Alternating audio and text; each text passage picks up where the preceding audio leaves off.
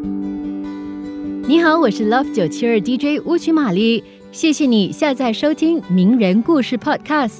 在名人故事中，我将和你分享一个个缔造奇迹的传奇人物，有刻苦钻研的科学伟人，开拓创新的时代精英，运筹帷幄的政治英雄等。希望他们的人生智慧能让你获得启发。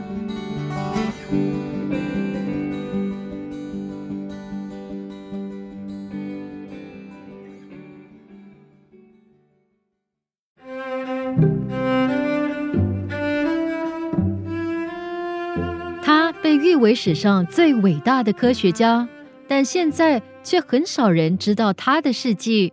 他和爱迪生做了一辈子的死对头，十一次婉拒诺贝尔奖，放弃成为世界首富，为科学事业终身不娶，每天只睡两个小时，拥有七百多项发明。他就是尼古拉特斯拉。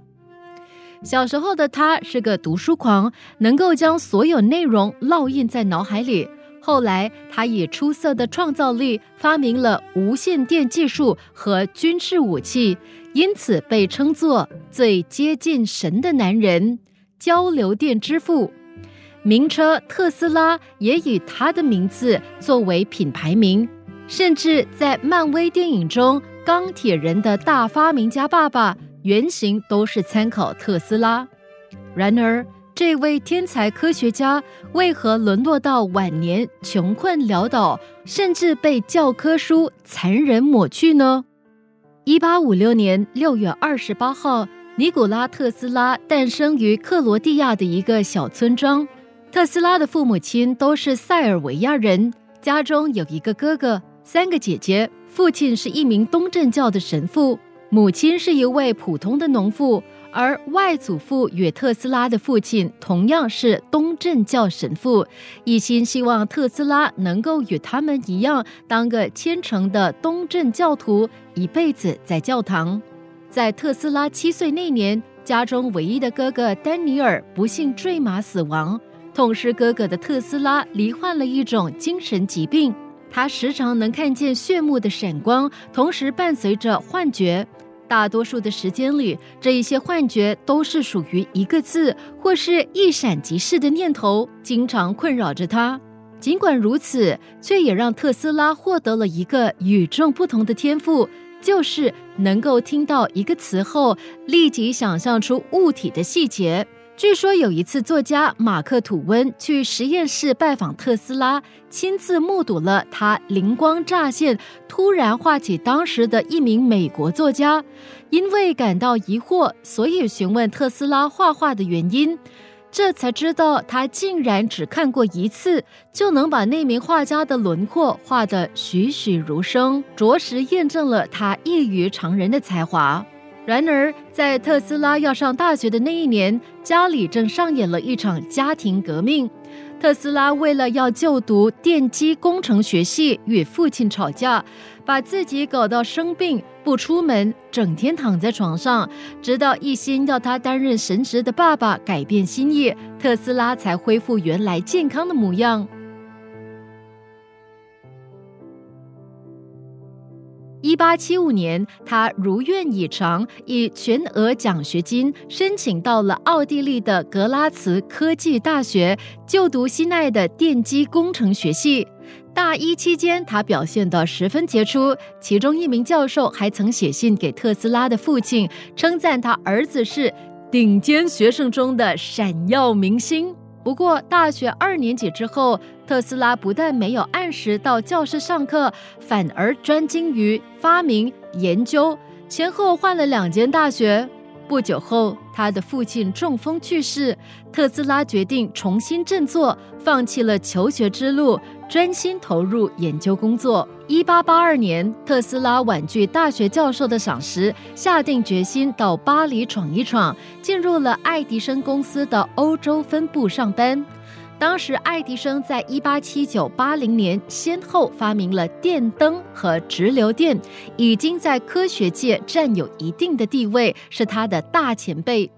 特斯拉在那里工作两年后，经历了母亲因病去世。之后便伤心过度，因而大病一场。休养两个星期后，就申请转往美国纽约曼哈顿的爱迪生总公司工作，展开新生活。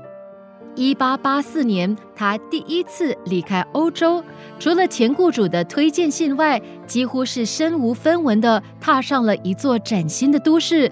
抵达美国爱迪生公司后，他的第一份任务便是改良直流发电机的马达和性能。特斯拉开始为爱迪生进行简单的电器设计，他进步很快，不久以后就能解决公司一些非常难的问题，进而完全负责了爱迪生公司直流电机的重新设计。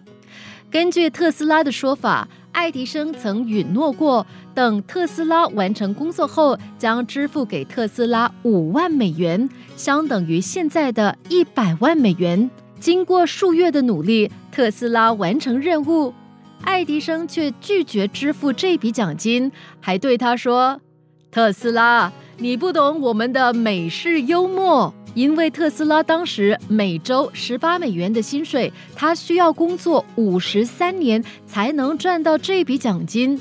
此后，他转而要求加薪至每周二十五美元，却遭到爱迪生拒绝。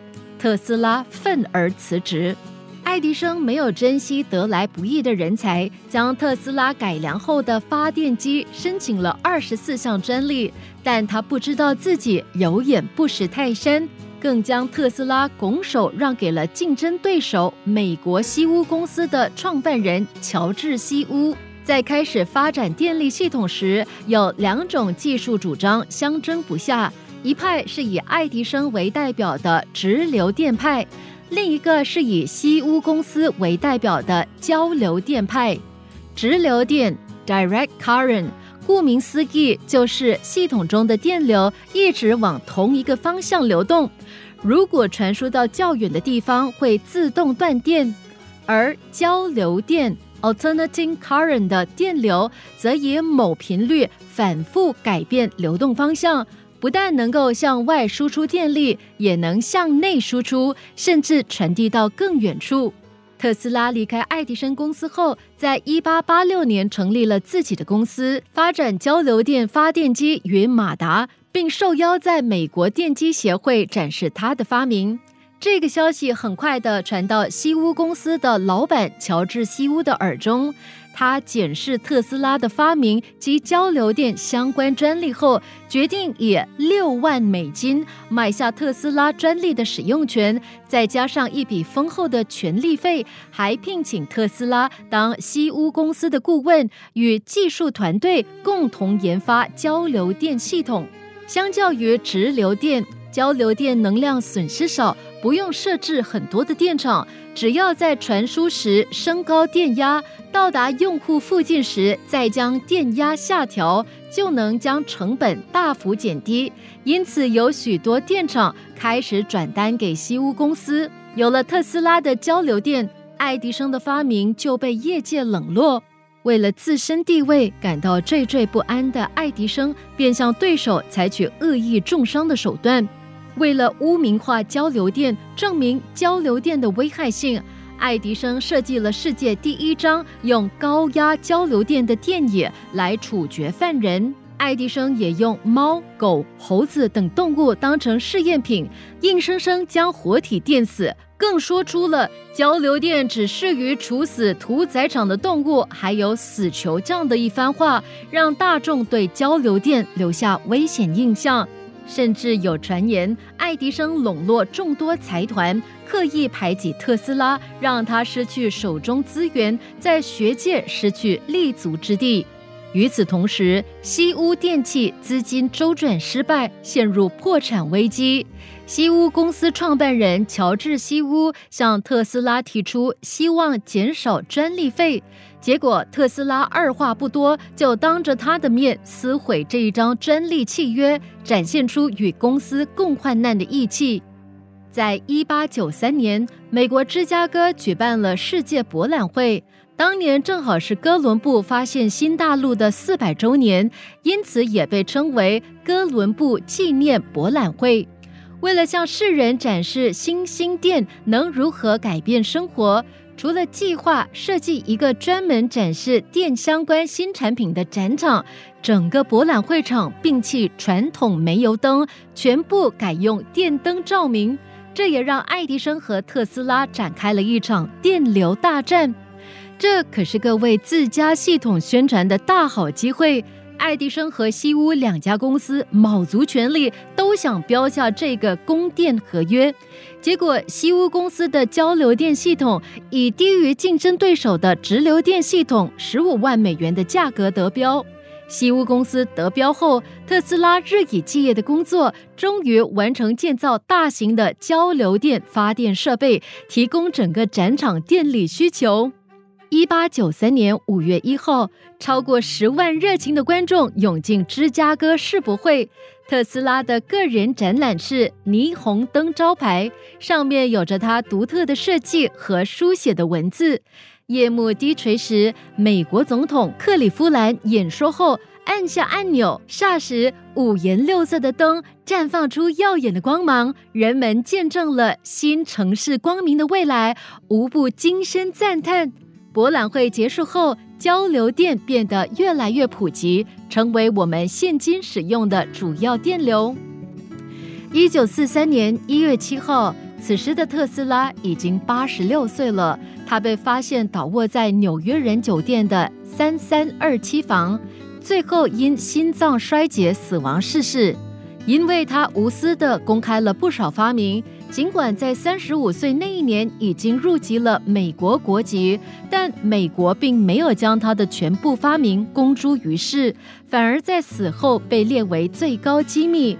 晚年的特斯拉非常穷困，死后还留下了一大笔债务。其实，作为交流电的发明人，一年之内就可以靠专利费成为世界首富。但特斯拉却毅然将交流电专利撕毁，免费向社会开放。而今天，当我们提到特斯拉，大部分人想到的只是一辆电动车，而非一位科学家。二零零三年，一个叫马斯克的科技狂人创办了一家很酷的电动汽车企业，取名特斯拉。这正是为了致敬他的偶像尼古拉特斯拉。Electric power is everywhere present in unlimited quantities and can drive the world's machinery without the need of coal, oil, gas, or any other fuel. This new power for the driving of the world's machinery will be derived from the energy which operates the universe, the cosmic energy.